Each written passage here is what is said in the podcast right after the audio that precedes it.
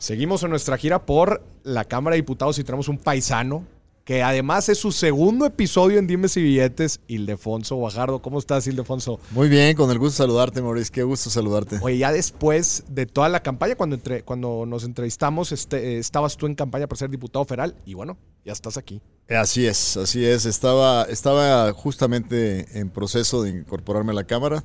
Y aquí estamos desde septiembre del 21. Que además, secretario de Economía de nuestro país, este, en, el sexenio de, Enrique Peña Nieto. Seis años, secretario de Economía del 12 al 18. Y bueno, esta es mi tercera diputación federal. Este, estoy en las comisiones de Economía, Hacienda y Relaciones Exteriores. Presido el Grupo Parlamentario México-Canadá y soy el vicepresidente del Grupo México-Estados Unidos. Fregón. Oye, Ildefonso, estamos en momento, en una coyuntura internacional interesante. Reactivación de pandemia. Eh, ambiente macroeconómico interesante con inflaciones, cadenas productivas este, dañadas, conflicto en Europa del Este. ¿Cuál es tu lectura del momento en el que estamos ahorita también? Bueno, eh, temas importantes en México. Sin duda. También. Sin duda. Sin duda, el, el, panorama internacional es un panorama muy complicado. No solo por lo que ya veníamos eh, tratando de superar, que eran las consecuencias económicas de la pandemia, sino que si a eso le agregas el conflicto Rusia con la invasión a Ucrania, pues obviamente son señales muy duras para justamente las alineaciones económicas en el mundo. Entonces México está frente a un reto muy grande. Primero, eh, tenemos una crisis que no termina de irse, que nos eh, distorsionó cadenas de valor, que complicó, por ejemplo, la industria automotriz de una manera importante. Y ahora, una de las cosas que más nos debe preocupar es que el mundo, en sus guerras de, de este siglo, siglo XXI, se define por guerras económicas. Guerras económicas. O sea, más, y son las más importantes. Las territoriales sin duda son muy, muy dolorosas porque causan pérdidas humanas, pero los boicots y los aislamientos económicos son muy fuertes. Y ahí, lamentablemente, si bien México ha sido claro, Naciones Unidas, de condenar la invasión, lamentablemente en el ámbito nacional hemos sido muy ambivalentes en realmente sumarnos a las sanciones contra Rusia. Y eso parece que lo que ocasiona es que nuestros socios en América del Norte pues no tengan la confianza que deben de tener nosotros hacia la integración futura. ¿Puede afectar al TEMEC lo que está pasando pues mira, no sé si directamente al TEMEC, pero en una política de hacia el largo plazo de integración competitiva en América del Norte, pues qué confianza puede tener Estados Unidos si no tiene la confianza o Canadá que los dos han sido muy, muy, muy activos en las sanciones contra Rusia, de un socio en Norteamérica que no le, no le pueden construir confianza. Y entonces en ese sentido, eso, eso es un desincentivo a las inversiones conjuntas en los tres países. Y Lefonso, ¿México es un lugar atractivo para la inversión extranjera directa hoy por hoy? Fíjate que lo que está pasando en el mundo justamente tiene, nos da un espacio increíble para poder atraer la relocalización de inversión que es natural a partir de lo que ha pasado. Tanto la pandemia cómo el conflicto manda señales muy concretas que ahora las cadenas productivas tienen que estar muy cerca de los mercados de consumo.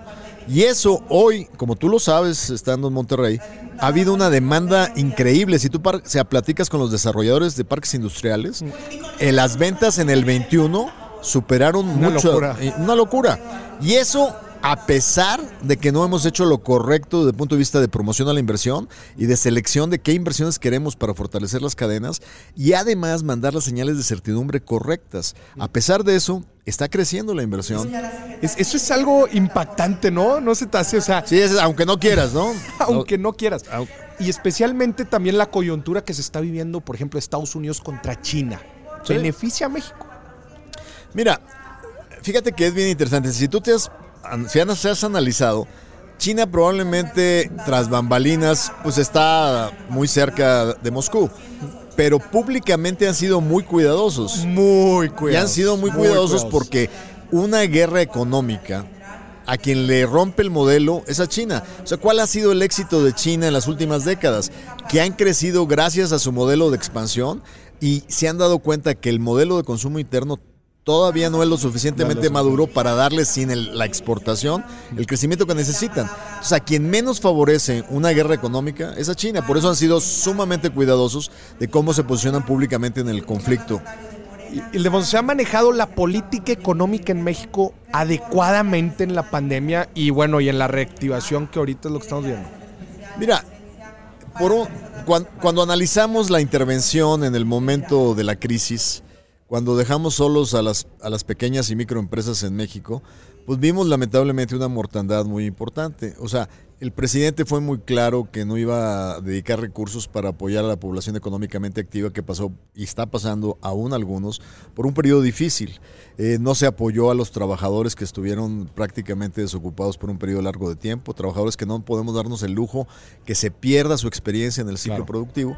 Y esto, pues obviamente sí tiene un costo, un costo de eficiencia en la economía ves también el costo que vamos a empezar a pagar y ya estamos pagando del retraso en materia educativa. Híjole. Hay, hay generaciones que se quedaron dos años rezagados sin aprender habilidades matemáticas o aritméticas, habilidades de lectura, de comprensión, y eso lo vamos a pagar cuando tengamos la fuerza productiva que necesita habilidades básicas para leer instructivos. Entonces la industria se va a enfrentar con un problema muy serio de calidad de la mano de obra. No vamos a aprovechar el famoso bono demográfico que tiene México. Así es. Y si a eso le conjuntas el tema de inseguridad, yo soy sin duda alguien quien aplaude pues, los programas sociales para apoyo del adulto mayor.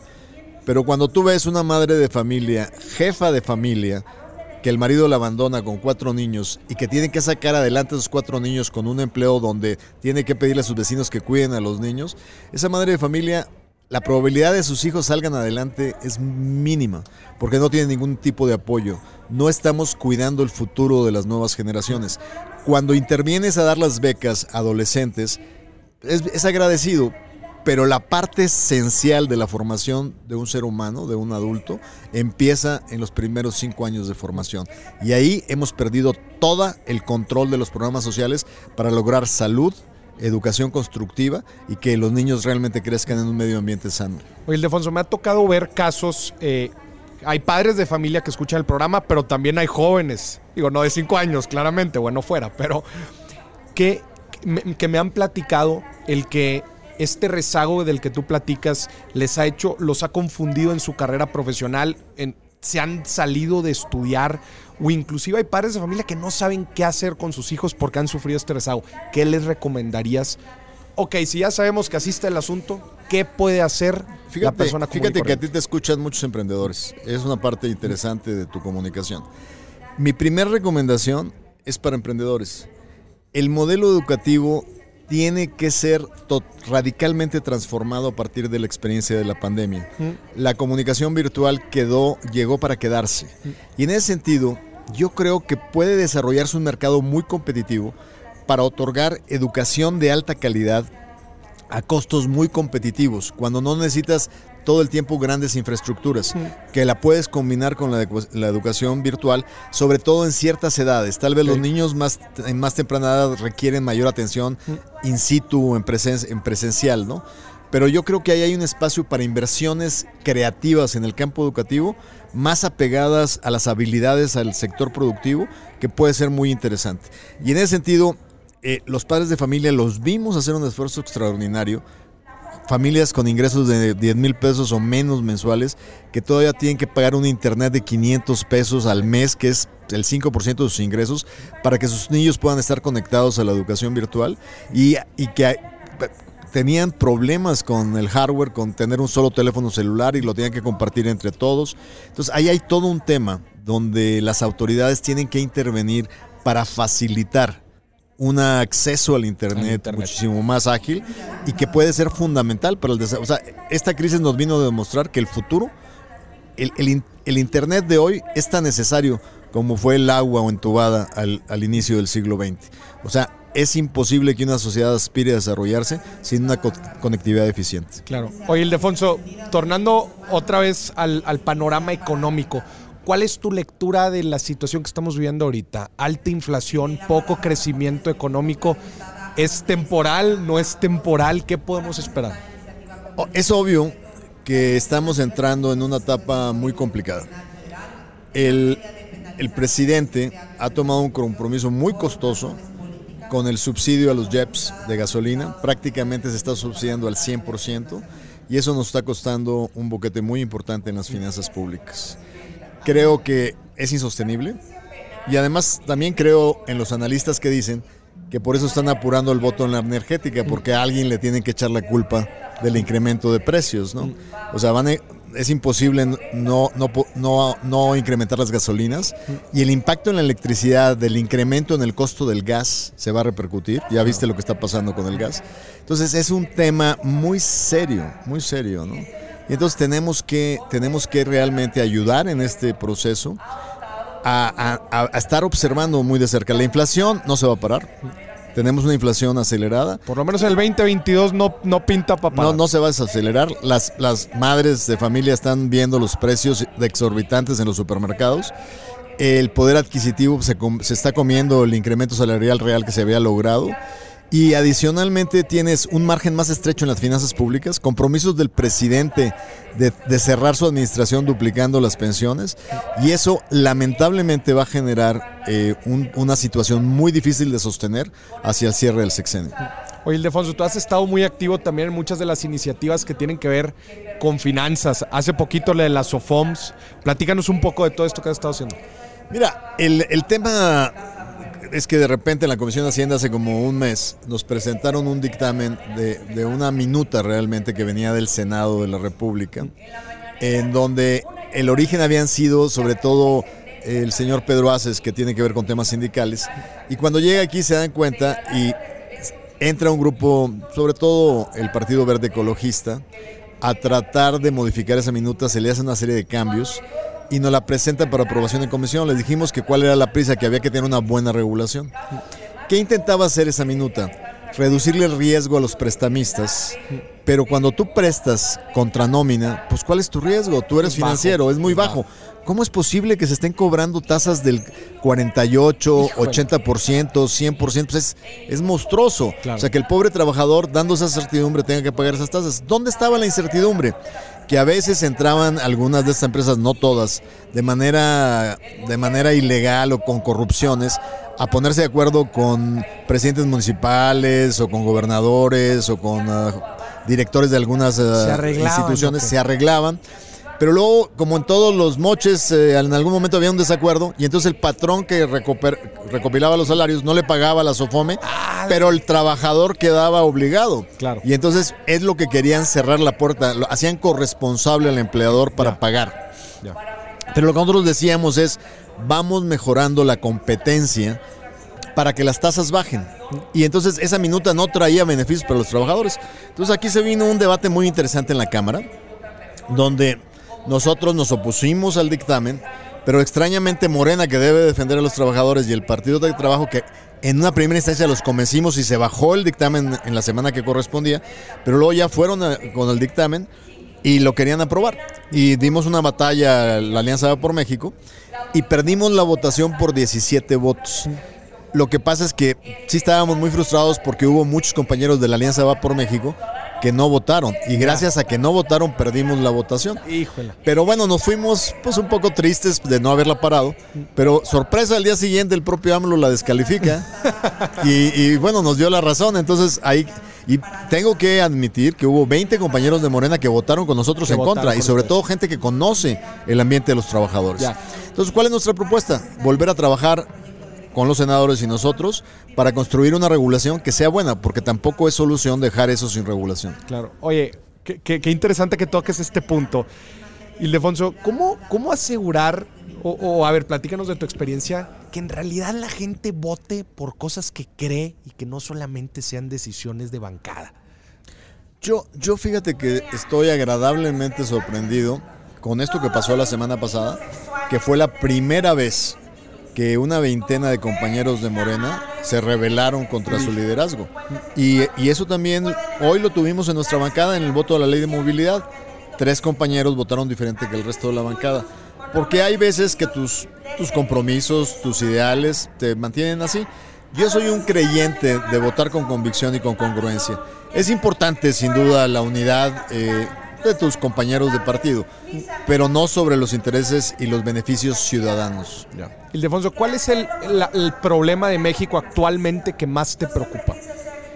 Sin duda que el problema que más me preocupa de México es la falta de Estado de Derecho. Es falta de Estado de Derecho. O sea, la certidumbre jurídica y, la, y, la, y, la y, el poder fortalecer el Estado de Derecho. ¿Eso ha, ha limitado la inversión extranjera? Yo creo que no la ha limitado gracias a que nuestros tratados internacionales ofrecen la garantía de arbitrajes internacionales.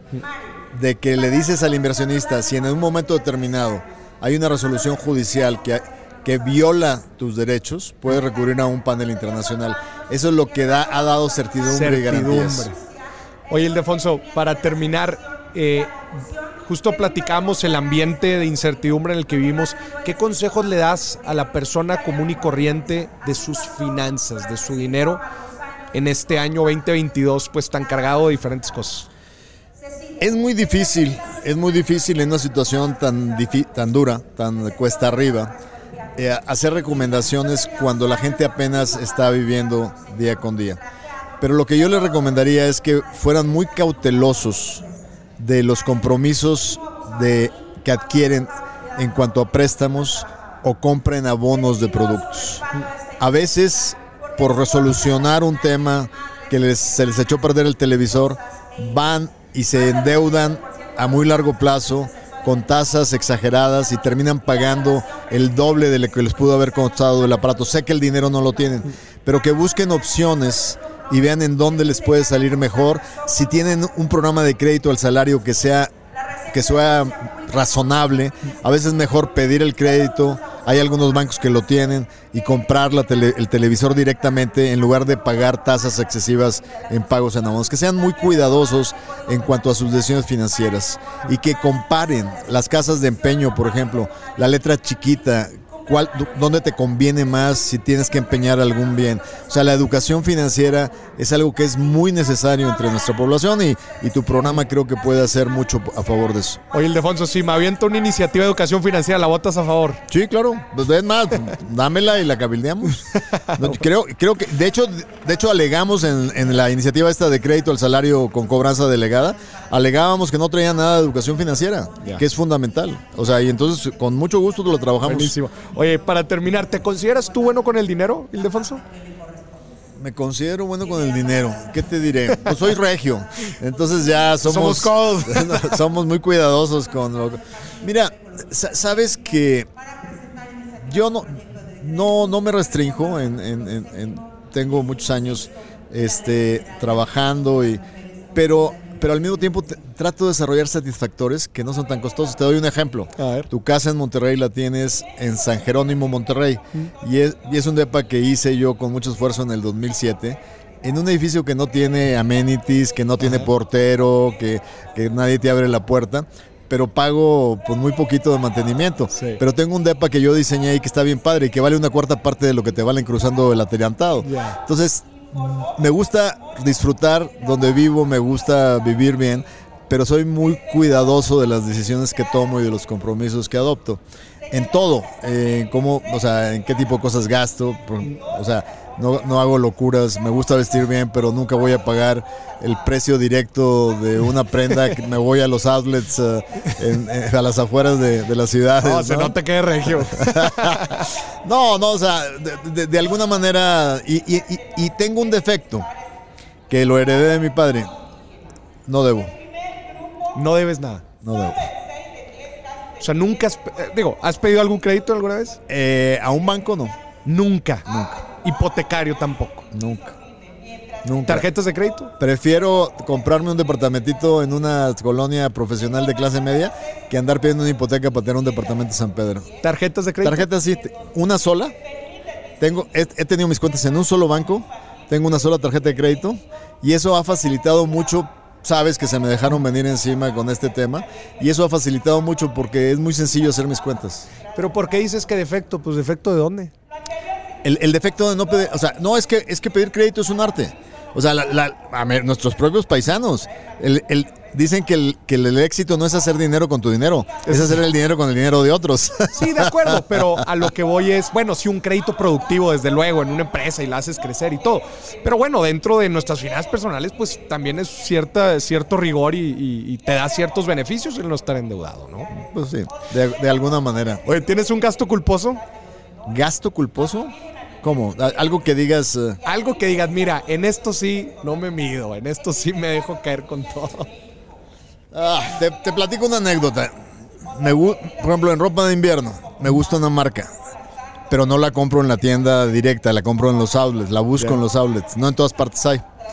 Eh, es una marca italiana de abrigos y bufandas. Y, pero un día llego muy orgulloso porque una prenda de invierno, una gabardina, en lugar de pagar lo que cuesta en la tienda normal, que puede costar 3 mil dólares, pues yo pagué por ella 650. Entonces muy, muy orgulloso les presumo a mis hermanos que son más regios que yo y me dicen, dicen idiota, dice, con esa me compro tres de London Fog. Muy buena, ¿no? yo aplico exactamente lo mismo, se nota que somos regios. Yo también tengo una marca de maletas que me encanta y no me, no no me, no me importa presumir la Tumi. Pero es carísima, la verdad es que es carísima, pero la, el truco está en comprarle en outlets. no, pero, pero, digo, yo lo que considero una locura, aquí digo yo, las veo en los aeropuertos para gente muy pipiris. Cuando veo maletas Louis Vuitton, digo, eso sí es una locura. Eso sí es una locura. Eso, sí es una locura, ¿no?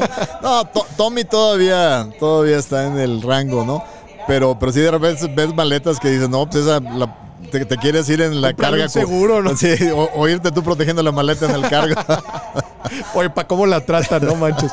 Oye, Ildefonso, y por último, este, digo, al final de cuentas, tú dentro de, tu trayectoria te ha tocado eh, ver mucho de, este estilo, pero algo que no te guste de la Cámara de Diputados. Platícanos algo que no te gusta. Algo que no me guste de la Cámara.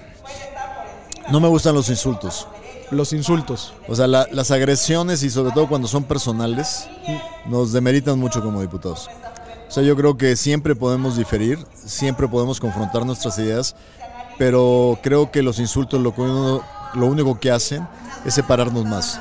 Ya. Entonces creo que por el país deberíamos de reducir los insultos. Reducir. Oye, por último, se me olvidó preguntarte, ¿te gustan las inversiones?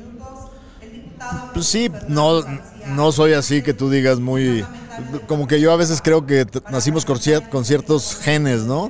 O sea, no, sí invierto, o sea, tengo, tengo muchos años trabajando y he logrado, pero la mayor parte de lo que hago es eh, pues, comprar una propiedad, esa propiedad aumenta con el tiempo. Mm. Todas en mi. Real estate, ¿te gusta real estate? Pues, pues, no que me guste, sino que ahí está. Y la verdad es que soy malo porque cualquiera que sabe de eso debe, debe decir, a ver, llegas al punto de plusvalía máximo, la tienes que vender, métete otra cosa. Y yo no. O sea, porque como que me distrae de lo que me ha fascinado toda mi vida, que es el servicio público. Y entonces, pues es como una forma de ahorro, de ahorro que no pierdo. Que ahorita ante esta inflación, por ejemplo, tener el, el dinero en el banco, pues te te hace una pérdida de poder adquisitivo muy rápida, ¿no? Claro. La tasa de interés ahorita te genera una tasa de interés real negativa. Claro. Entonces ahí tienes que ver cómo proteges el valor. Más bien a eso, eso hago, tratar de proteger, el, valor del dinero, pero no en inversiones así demasiado. Eh, ahora que dejé el, dejé el servicio público, digamos, en el Inter que dejé el servicio público, hicimos una, un proyecto con, con, la familia y entramos en algo de servicios en, en materia de aeropuertos. Eh, y ahí pues, tienes que licitar, tienes que entrar. Es muy difícil porque las concesiones aeroportuarias. O sea, el primero que ganas el aeropuerto y le, verás si tú ganas algo, ¿no? sí, sí. No, buenísimo. Ildefonso, pues muchas gracias. Qué gusto tenerte aquí por segunda ocasión en el programa. Gracias por la invitación. Listo.